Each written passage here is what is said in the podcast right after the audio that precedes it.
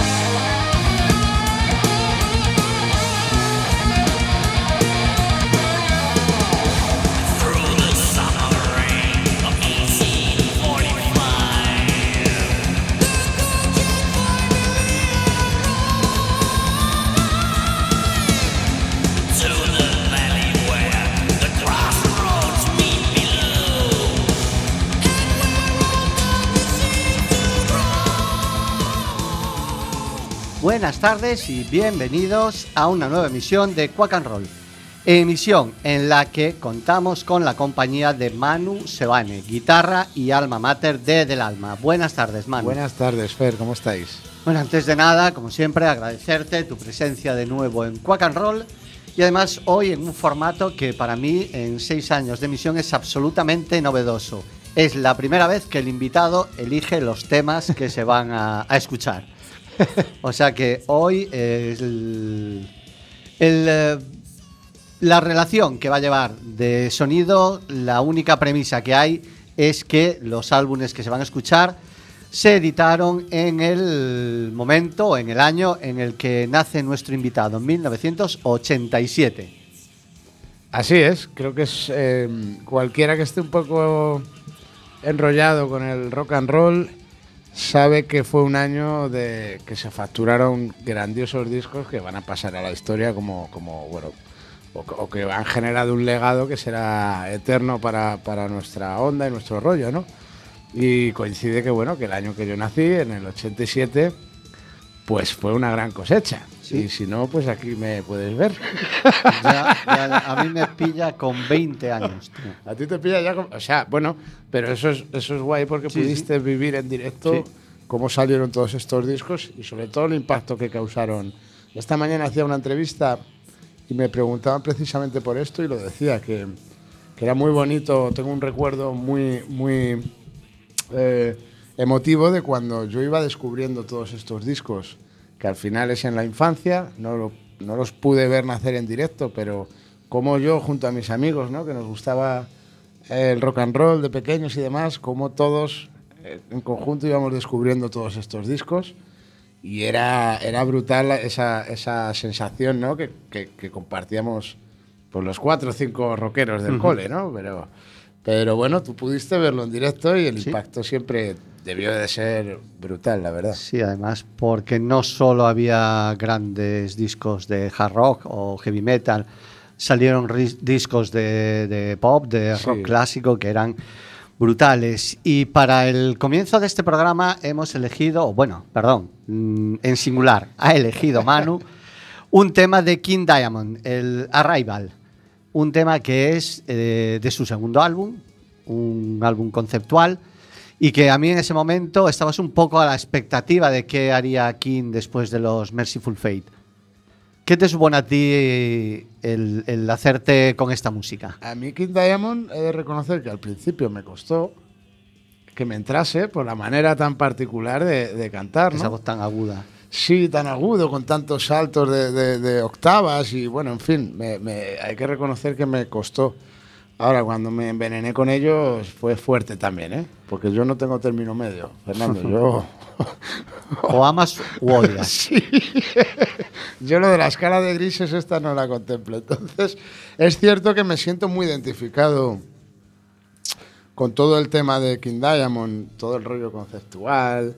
Me, me motiva mucho y creo que se nota también en el disco de Del Alma, uh -huh. es, es un poco eh, bueno, pues con otra historia, evidentemente, pero, pero sí quizá se haya quedado en mí de King Diamond todo ese rollo conceptual, esa manera de, de enfocar y de, de, encarar. de, focalizar todo el concepto, el escenario, el, el, el, tema así un poco tenebre, un poco oscuro, esos sonidos Uh -huh. Que, joder, te los pones con cascos de madrugada y dices, hostia, tela, ¿eh? Es peor que escuchar Cuarto Milenio. Esto sí. es la, la, equivalencia musical a Stephen King. Sí, sí, sí. Total. Pues eh, en este caso tenía un pedazo de banda la hostia, pero el que se buscó la vida, que no veas, fue el Mickey D. Sí, y es uno de mis baterías fa favoritos. Me gustan mucho las baterías que tienen pegada para mí, pero bueno, imagino que en todos los instrumentistas me gusta más una buena pegada y un buen, eh, bueno, buen tacto, buen tono, cosas así, que algo quizá que suene demasiado técnico. Siempre me gusta más escuchar un fallo en directo del guitarrista. Hay fallos que son bonitos también. O sea, tú eres más de feeling que de técnica.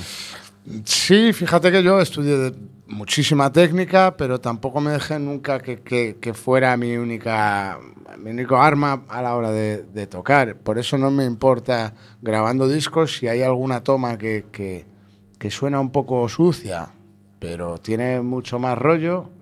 Prefiero que se quede la toma sucia, que se quede la toma que va perfecta, pero sin... Es lo que te digo, antiguamente bueno, escuchas un directo de, yo qué sé, de Jimi Hendrix y está lleno de fallos. Y, y, no pasa nada, es que somos humanos y los humanos, pues en directo fallan. Tiene su encanto, ¿no? El, el escuchar un disco que no es una reproducción exacta, escuchar un directo que no es una reproducción claro. exacta del estudio. Claro, a mí, a mí esas cosas me atraen. Habrá otras, otras personas que no, pero, pero sí me gusta que exista esa naturalidad, tocando o escuchando un un disco esas cosas las nota, cuando está todo ahí completamente perfecto, que bueno, ahora la música es así, la industria es así, pero yo sí agradezco cuando te encuentras con un disco que no es todo perfecto.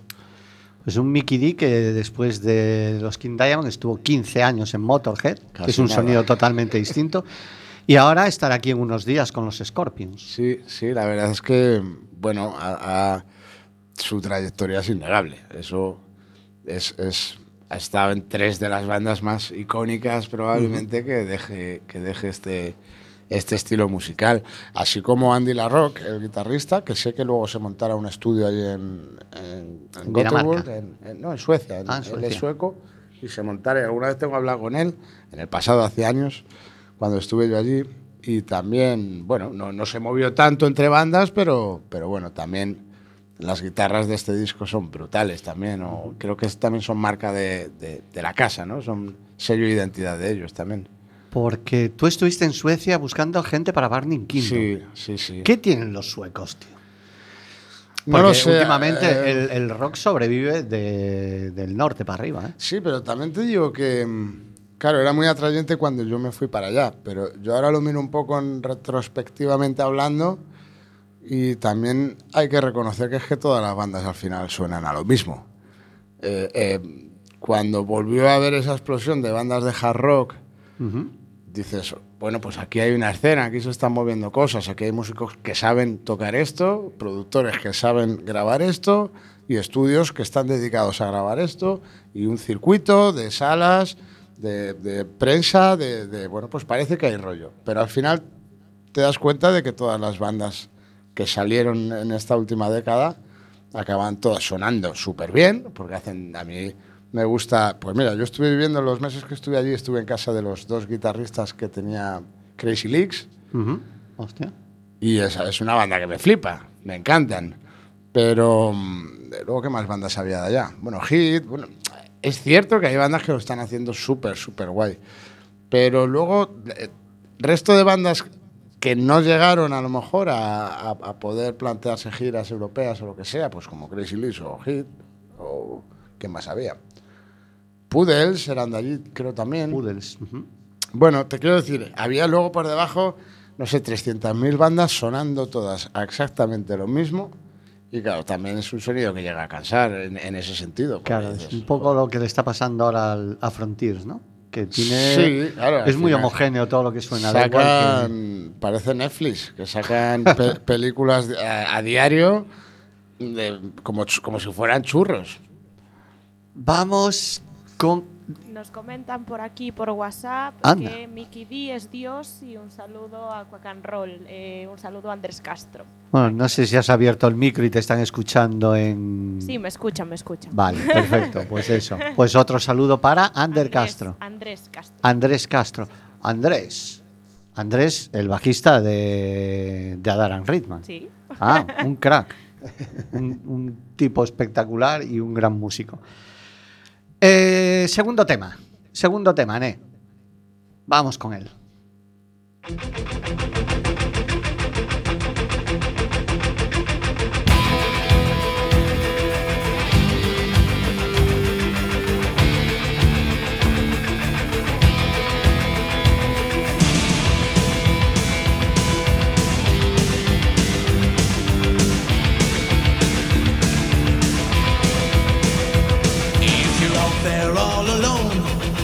Don't know where to go to, come and take a trip with me to future world.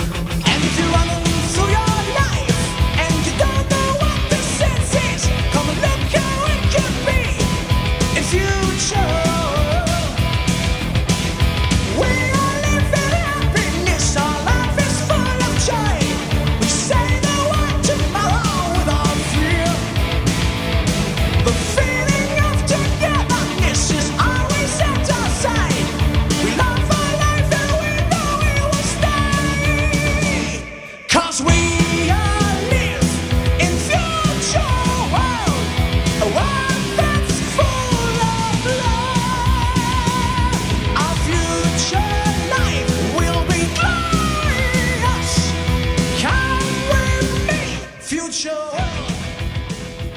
Segundo tema, eh, por supuesto, bajo la premisa de haber sido editado en 1987. Estos son Halloween, eh, Future World, el primer álbum que eh, tiene a Michael Kiske como vocalista.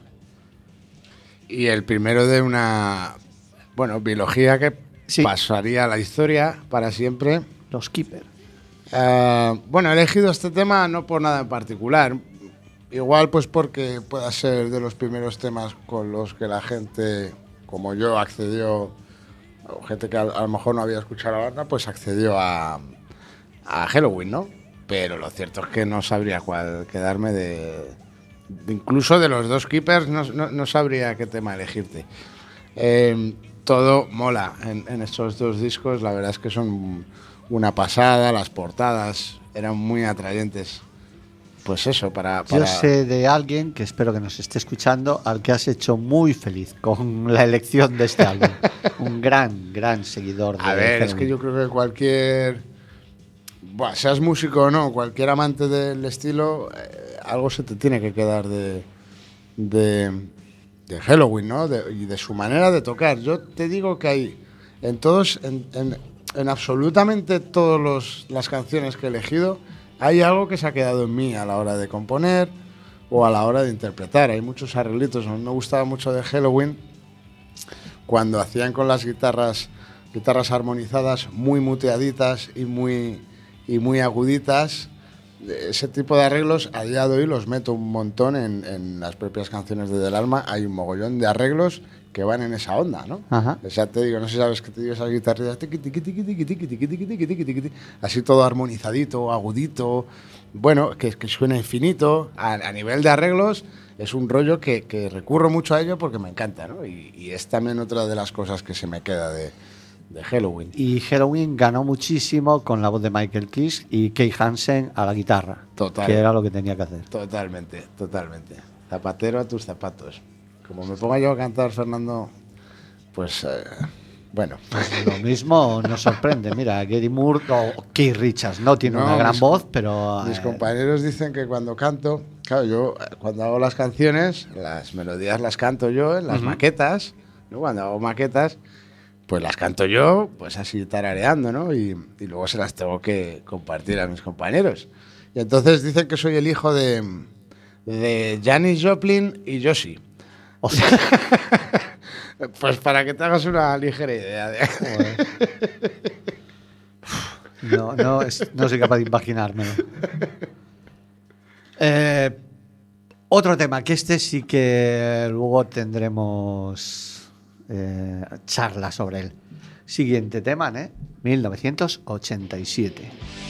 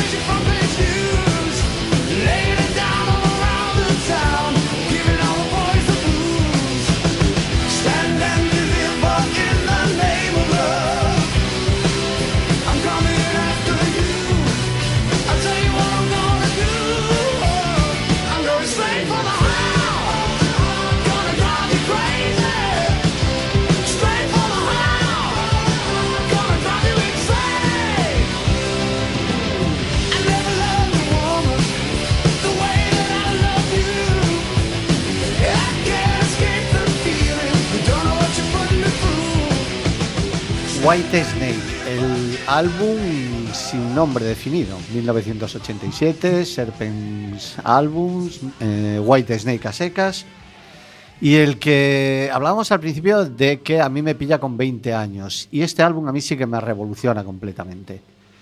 Yo eh, tengo sentimientos encontrados, porque era mucho, mucho, porque yo era muy, muy, y soy muy amante de la tapa blues de, de White Snake. Entonces, el, em, no tener el órgano de, el Hammond de John Lord detrás o Mickey Moody o Bernie Marsden, a mí me, trastocó. Luego ver eh, la imagen que tenían completamente en los vídeos, claro. Ver el vídeo de Still of the Night comparado con el eh, Hero Again anterior, el de 82, para mí fue la hostia. Eso sí que supuso un trauma tremendo. Bueno, pero fue también en en favor de un disco también. Yo estoy, de acuerdo contigo, de hecho, pues mira, ¿qué fue esta semana? Estamos a jueves. Sí. No sé si fue el lunes que me toqué entero, tío, el Ready and Willing. Uf. Porque es un disco divertidísimo de tocar y muy fácil de aprender y muy fácil de interpretar y, lo haces un poco por eh, gozártelo tú en casa, tu bola, ¿no? Y, y estoy de acuerdo que fue una etapa muy guay, muy guay. Pero es cierto que este disco. Bueno, yo entiendo lo que dices, de que si vienes de todo eso. bueno, pues. Eh, pero bueno, también creo que fue parte de la evolución que tenía que pasar White Snake, de americanizarse un poquito para poder acceder, pues ya sabemos a qué, ¿no? A todo el mercado americano, de televisiones, etcétera, etcétera. El cambio de, imagen, el cambio de todo, el, del propio Coverdale, o sea, te quiero decir y el, sonido que revolucionó John Sykes, que fue un poco lo que hizo con el Thunder and Lightning de Thin también ¿Sabes? Me jodió mucho el otro día eh, haciendo el listado de canciones. Claro, es que se nos fue demasiado pronto Phil Lynott, pero es mi banda favorita, Thin Lizzy. Y me jodió muchísimo, claro, si hubiera nacido antes o, o, el bueno de Phil no se hubiera ido tan pronto, pues... Pero, pero sí, John Sykes, desde luego, creo que ha estado, es ese guitarrista que ha estado en, que ha dado, gracias a su manera de tocar, sonido a, todas las bandas por las que ha pasado. Es un poco, eh, o sea, que ha definido, digamos, el sonido de esa banda. Lo que hiciera Randy Rhodes con Ozzy, que determinó eh, cómo tenía que ser toda la carrera de Ozzy. Luego todos los guitarristas que llegaron tenían que cumplir con, con esos parámetros, ¿no? Y creo que John Sykes lo ha hecho allí a donde ha estado. Banda que ha estado, banda que ha tenido que dejar su manera de tocar y que luego el resto de guitarristas que han ido detrás han tenido un poco que, que, salvaguardar, pues parte del sonido de la banda. Yo me hubiese gustado escuchar lo que hubiese salido a partir de 1987. Porque luego cuando entró Steve Bay, eh, a mí es un guitarrista que no me encajaba para nada White Snake. Ya. Era demasiada filigrana para un grupo más básico como era White Snake. De hecho, por ejemplo, el siguiente disco, que es el primero con. Bueno, el de Steve, Sleep, Steve ¿Ves? A mí ese disco se, me hace. Se me hace como más denso de escuchar. No me entra tan. Esto. El, 87 lo veo mucho más crudo, con más mala leche, más. más más suciete, más lo que te decía antes, ¿no? Lo veo con mucha más garra que el otro, que lo veo como muy refinado. ¿Sabes? Y muy finito y, bueno, no lo sé. todo muy milimetrado. Sí, sí, igual, ¿no? Con a lo mejor demasiada filigrana. Bueno, es también su estilo. sí, claro, no puedes pretender. Pero claro, yo también venía de escuchar a, Steve Bay con David Lee Roth, que era un tío que sí le pegaba un huevo. Es que vienes de ahí. Y, escuchar a, White Snake con, con Steve Bay también se me hizo muy complicado. Ya, ya, ya. Y después, bueno, a partir de ahí lo que me gustó mucho fue lo que hizo Cover del Compage. Hombre. Volviendo al sonido clásico. Sí, señor. fue una barbaridad. Sí, señor. Yo no sé por qué estos tíos se juntan a un solo disco. es que.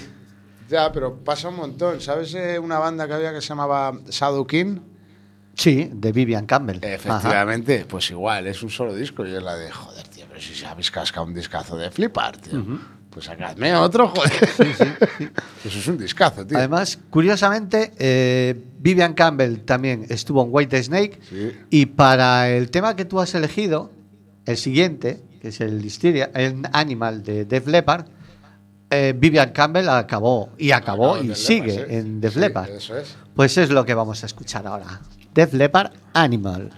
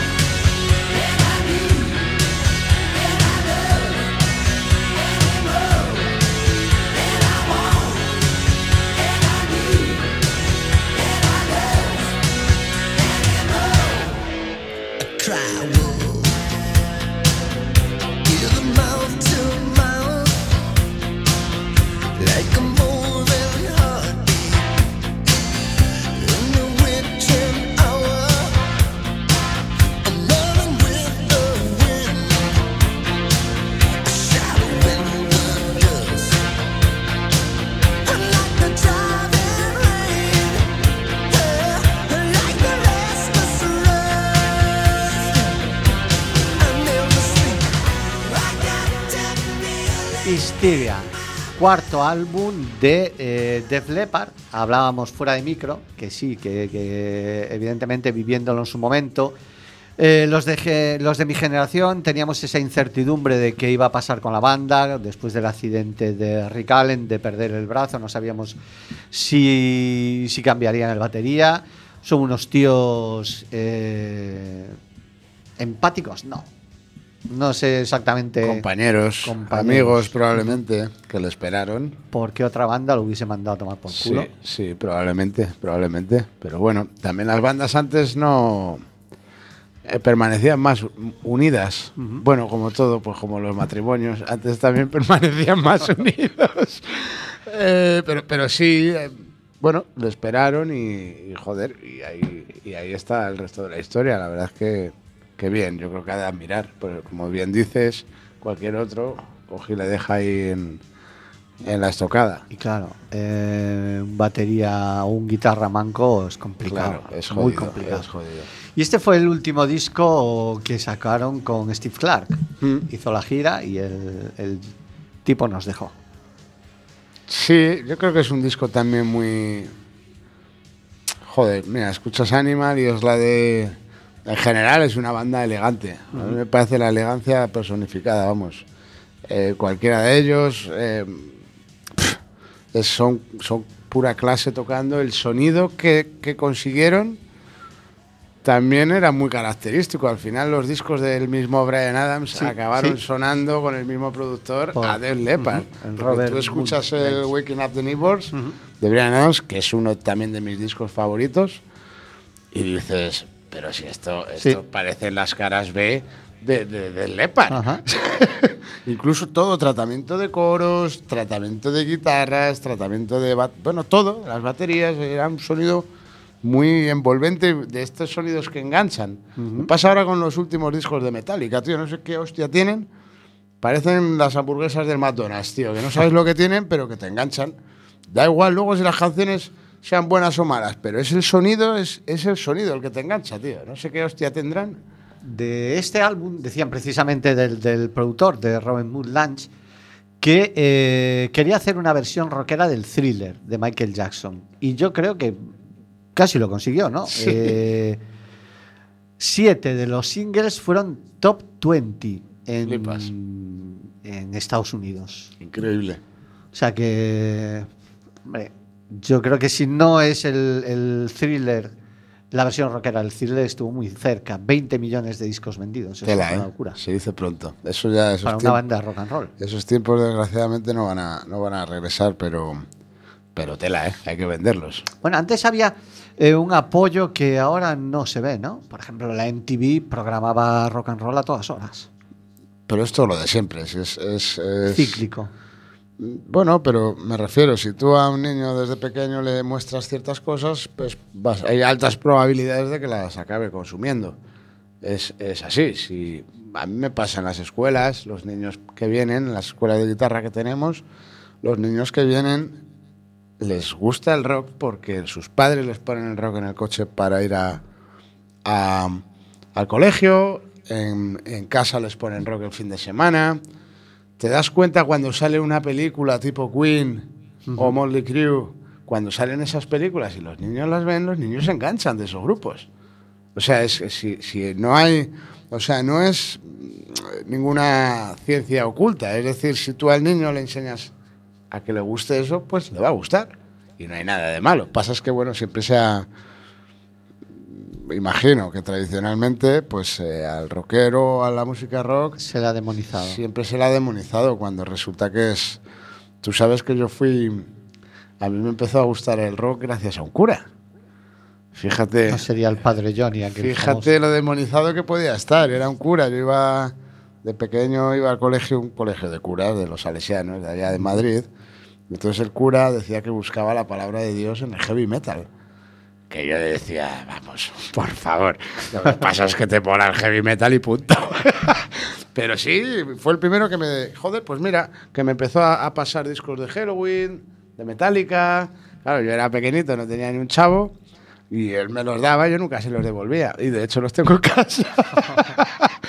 pero te quiero decir que siempre se lo ha demonizado. Pero lo que está claro es que es que lo ves, los resultados son así. Sale una película de Queen, joder, macho, pues esa semana viene un mogollón de niños y, te quieren tocar canciones de Queen.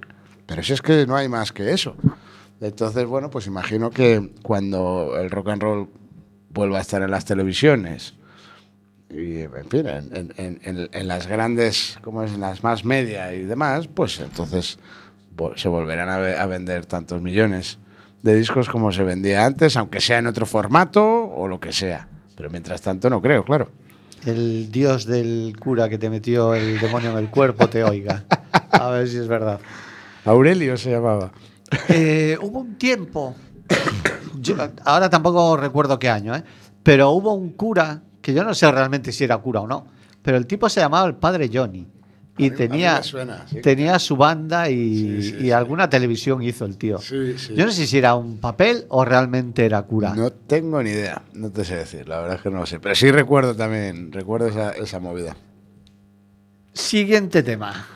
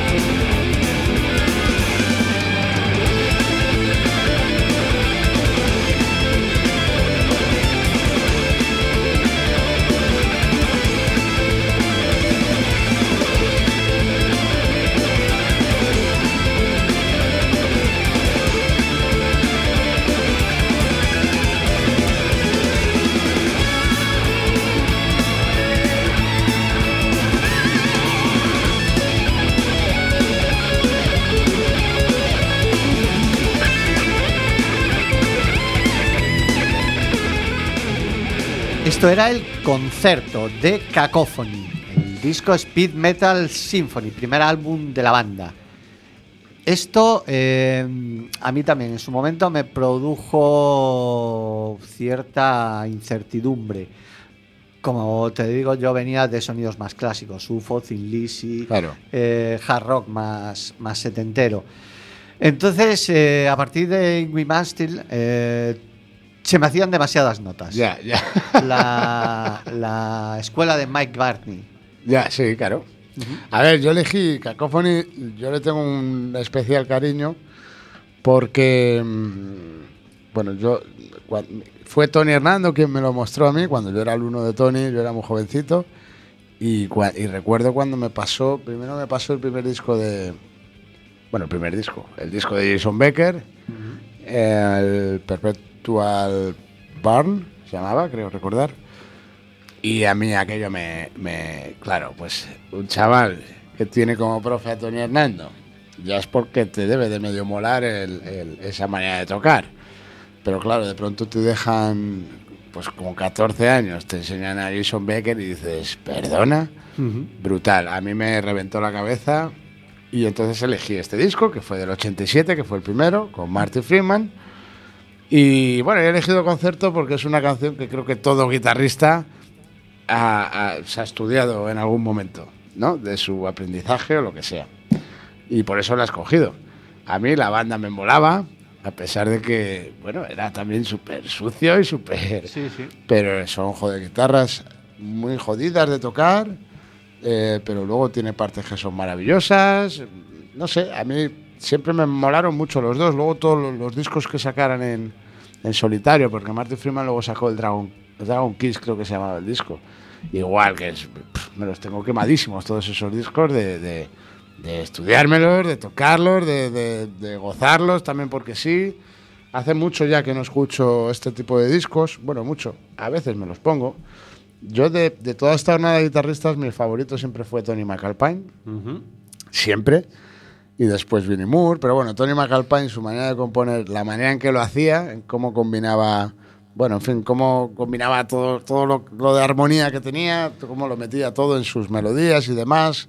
No sé, siempre fue el guitarrista de todos estos que más me flipó, la verdad. Pero, pero bueno, creo que cualquier amante de la guitarra habrá que decir para quien no lo escuche que no todo el disco es instrumental. Esta es la única canción instrumental las demás son todas cantadas y hay buenos temas ahí, ¿eh? ¿eh? a mí de toda esa jornada, y no sé si es que quizá me influyó que luego entrase en UFO, pero Vinnie Moore. Vinnie Moore era el que más. Es un paso. Y, y, ojo, porque está un. Yo la última vez que le vi, le vi aquí en Coruña, antes de la pandemia, en eh, el Forum Celticum. ¿A, a Vinnie Moore? Sí. Hostia, pues no me enteré. Joder, pues estaba yo recién llegado aquí a Coruña, yo creo pues sería hace cuatro años o tres años, una cosa así. Y, joder, está a un nivelazo, tío. o sea, es que es como, es la de, parece un piano, tío. O sea, el tío lleva poquísimo gain en la guitarra y, es, le escuchas hasta la última maldita nota y mira que igual tiene partes... A ver, yo con los años también entiendo, se, se nota que me estoy haciendo mayor, porque entiendo cada vez a tocar menos notas. Porque me he dado cuenta que no gano más dinero por tocar más notas. Entonces digo, pues voy a tocar menos, joder.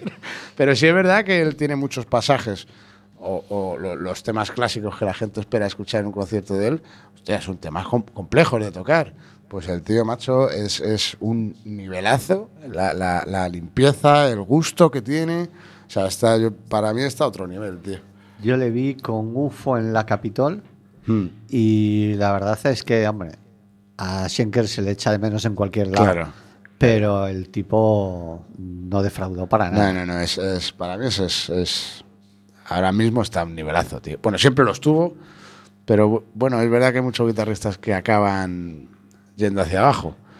Y, para mí, macho, manera de tocar y manera de, de, de ejecutar, ¿no? Es, es, lo que te digo, parece un piano, macho. Lo que es cierto es que hay mucha guitarra que luego se pasa al blues es por realmente... A mí me va a pasar, Fernando, esto lo sabes, ¿no? Sí. va a llegar un momento que en lugar de salir con Charvel, pues me voy a tener que colgar una Les Paul y, hacer blues. Y ya está, porque es muy divertido. Es la base de todo. Bueno, a mí va por gustos, joder. Yo, a mí me gusta mucho el blues. Cuando tengo que ponerme en casa a improvisar, improviso sobre, sobre blues. Me encanta improvisar, de hecho. Es más, bueno, ahora no, no lo estoy haciendo en Del Alma. Eh, luego en directo toco los, los solos igual que, que está en el disco, porque bueno, te das cuenta que tienen que ver con la canción, ¿no? Que son parte de la canción. Pero, pero yo recuerdo que hubo un momento en todos mis discos que yo dejé de prepararme los, los, los solos de guitarra en el estudio, porque luego llegaba en el directo y tocaba lo que me daba la gana. Entonces acababa diciendo, mira, prefiero que en el disco sea un solo improvisado y ya está, que no haya cosas perceptibles de que la gente pueda estar esperando, lo recuerde y luego quiera lo mismo y no se lo voy a dar. a mí me encanta ponerme en el centro del escenario, abrirme ahí de, patas y ponerme a improvisar. Es, un, es uno de los momentos donde más libre me siento, macho. Pero, pero bueno, ahora también estoy, estoy respetando los solos de los discos y lo disfruto igualmente. ¿eh? pues de un tema que era una orgía guitarrera, el siguiente tema que has elegido es todo lo contrario. Un tema muy sencillito, muy pues, simple. Porque tenemos corazoncito también. es un tema de White Lion. Em, ¿Cómo se llamaba el disco? Pride. Pride. Pride. Em, el de When the Children Cry. Bueno, pues es también hay espacio para. ¿No? Para las baladas. Aquí destacaré a Vito Brata, que por entonces creo que debió ser de, los guitarristas más originales que debió de haber, que debió haber. Y, bueno, vamos a escucharla. vamos a ponernos tiernos en Quack and Roll. White Lion, When the Children Cry.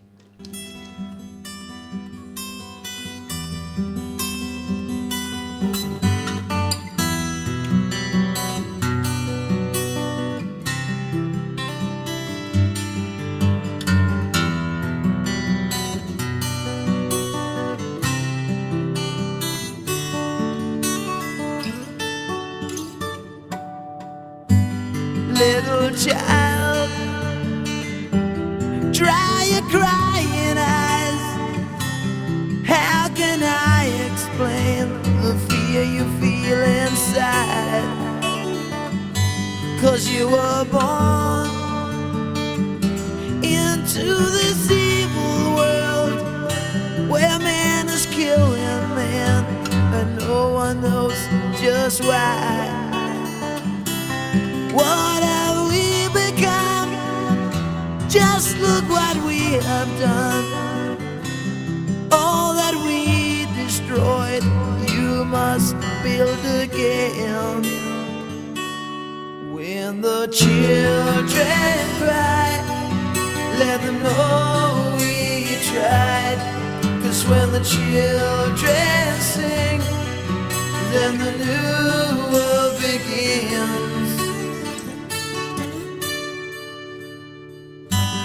Little child,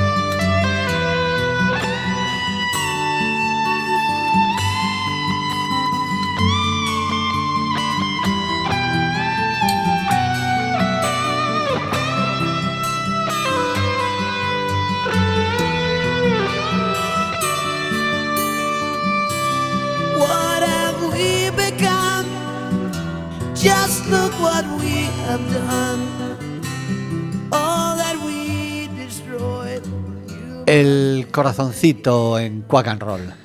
El tema pertenecía al segundo álbum, por supuesto editado en 1987 y producido por otro tipo que al igual que Robert Moonlands eh, sentó cátedra en la producción. Un tipo que trabajó con Ozzy, con Acep, con Skid Row, con Dokken, con Alice Cooper, con todo Dios. Tío, Skid Row, tío. No, no pensé. Igual había algo del 87 Skid Row, no me, no me han venido a la cabeza. Yo creo que es anterior. El, el, el álbum debut, pero ¿para qué está Google? Vamos a buscar. Yo creo que es del, Ya, porque del hubiera- 86. Hubiera sido un, un grave olvido, ¿eh? Por mi parte. No, yo creo que es del, el álbum debut es del 86. Pom, pom, pom, vamos a ver. Es que, claro, el otro día Ah, también. no, es posterior, del 89. El debut. Sí, Ah, amigo. Es se el otro día formaron en el 86. Me pasa pero- con algunos discos. Digo, joder, venga, voy a pillar uno de Metallica. Y digo, pero los cabrones iban en años pares, tío. Y me, y- y- iban en el Bueno, 86, en el 87, 88. No es el Black Album del 87. No, el Black Album es del 91. Ah, sí. Sí, Tan- sacaron en el 86. Fue el Master of Puppets, 88 and Justice for All. Y después ya hasta el 91. El Black Album. Tela, Sí, ¿eh? es verdad. ¿En que qué fue año también sí, sí, sí, sacas fue ese del- disco, Fue eh? del 91, es verdad, que es después del. Pero, pero, pero bueno. Y ahora mm, simplemente pon el, el riff de inicio. No hace falta decir nada de este tema.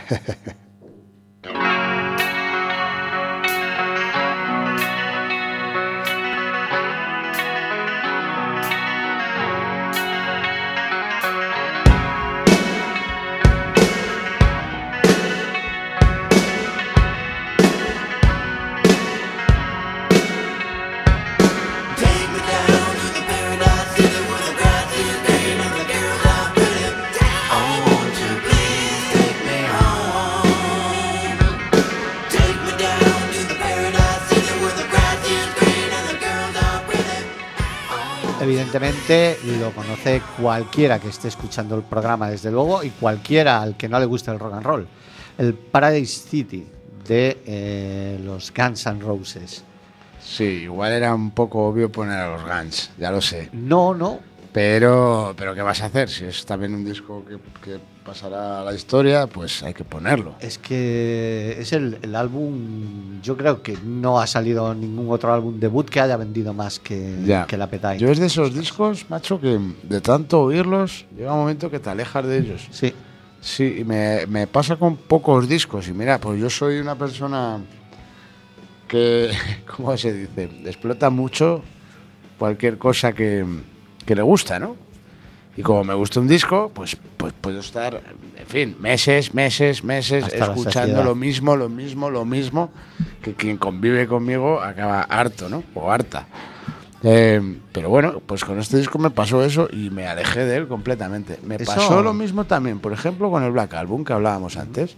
Y me alejé de él y nunca lo volví a pillar. Y ahora cuando, por lo que sea, escucho alguno de los temas, digo, ¡buah! Chavales, que esto es increíble. Y ya es como volver a iniciarme, ¿no? Con ese disco. eso, lo que tú comentas, eh, de que los que están a tu alrededor acaban hasta los huevos. Eso me pasa con un álbum que seguramente te suena, un álbum del alma.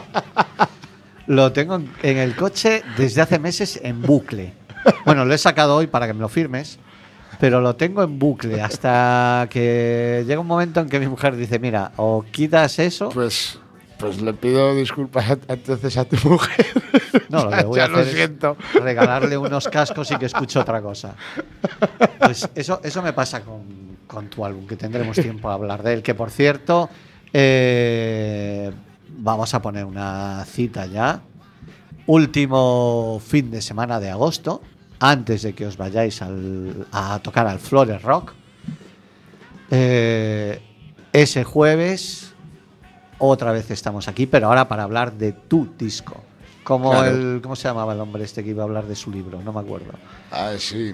eh, Paco, Paco, Paco, Paco, Paco. ¿Umbral? No. Um- no. Paco Umbral. ¿Fue Umbral? Sí, fue Umbral. Bueno, lo cierto, estoy súper contento, ¿eh? De la, del, no sé, estoy muy ilusionado con, la, con, la, con el concierto de Coruña, porque es tocar en casa y es... Tú sabes que yo soy una persona enamorada de esta ciudad, de, de su gente, de... No sé, me enrolla muchísimo meterme en, en- en ser uno más de la ciudad y, y me hace muchísima, muchísima ilusión ese concierto, la verdad. El Bueno. día 2 en el, en el Flores. El 2 de septiembre. 2 de septiembre tendremos tiempo, os emplazamos a todos al último jueves de agosto, no sé si es 28, 29, 30, lo que sea, el último jueves de agosto. Lo, lo anunciaremos a diestro y siniestro. Y después de este álbum absolutamente macarra, absolutamente punk, mezclando Aerosmith y por defecto a los Stones, el siguiente tema que tú has escogido va muy en esa onda. También es un Sí. álbum muy macarra. Pero yo creo que son más macarras aún. Probablemente eh, la vida les ha llevado por unos caminos más siniestros todavía. A ver, claro. All in the name of. mm, ¿Quién Rock va a ser? Motley Crue.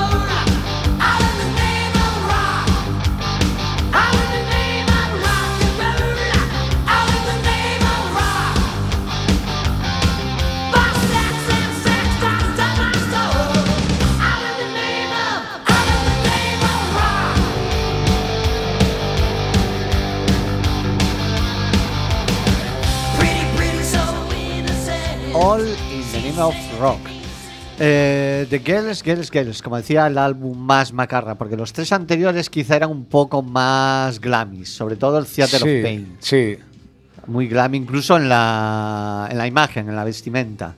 Sí, yo creo que este disco, bueno, la verdad, creo que es una banda sin complejos que hicieron lo que les dio la mismísima gana.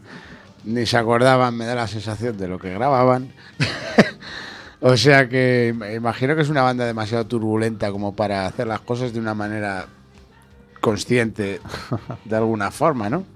Entonces, bueno, creo que este disco quizás sí pudiera ser un peldaño importante para lo que luego fue el Dr. Dr. Feelgood, Feelgood, que a mi, a mi juicio o en mi opinión es la cátedra Sí. de, de- de- de- de toda aquella época, porque luego hicieron el, eh, un disco que me molaba mucho, que fue el que usaron para, para despedirse por última vez antes de el Saints of Los Angeles. Sí, exacto. A mí ese disco me flipa, en producción, en canciones.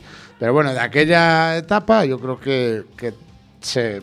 Creo que el Girls, Girls, Girls fue un buen. De la etapa Yonky. Sí, creo que fue un buen cimiento para luego el Dr. Feelgood, que es, es demon, Es o sea, es un discazo. El- lo que tenía que haber sido la hostia es el, el tour que hicieron teloneando a Ozzy. Ya, sí. Tal y como viene en The y- Dirt. Y sobrevivir para contarlo. sí, eso es- Por- tiene que ser- y acordarse de lo que de lo que estaban haciendo. Porque The Dirt sí es, tuvo- yo creo que es una, una peli brutal. Sí, sí. Dices que estos tipos son supervivientes. No sé cómo llegaron a. Yo creo que si lo intentamos tú y yo no, no lo conseguimos. Que va, que va. Porque esto si lo intentas no lo consigues. Tiene No. que ser que, que salga así. si no, no, no, no te da, tío. Eh, son y 52. Pues lo mismo nos da tiempo a escuchar todo. Había traído 10 temas, vamos por el octavo. Siguiente, otros tipos eh, que también llevaban la fiesta por bandera.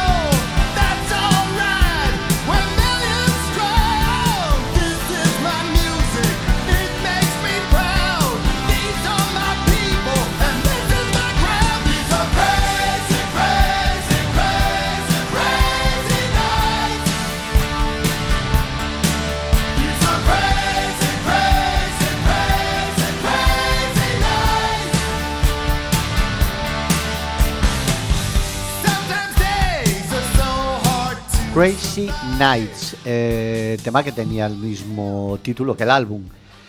El nombre lo dice todo, Crazy Nights, Noches Locas, Fiesta para Kiss.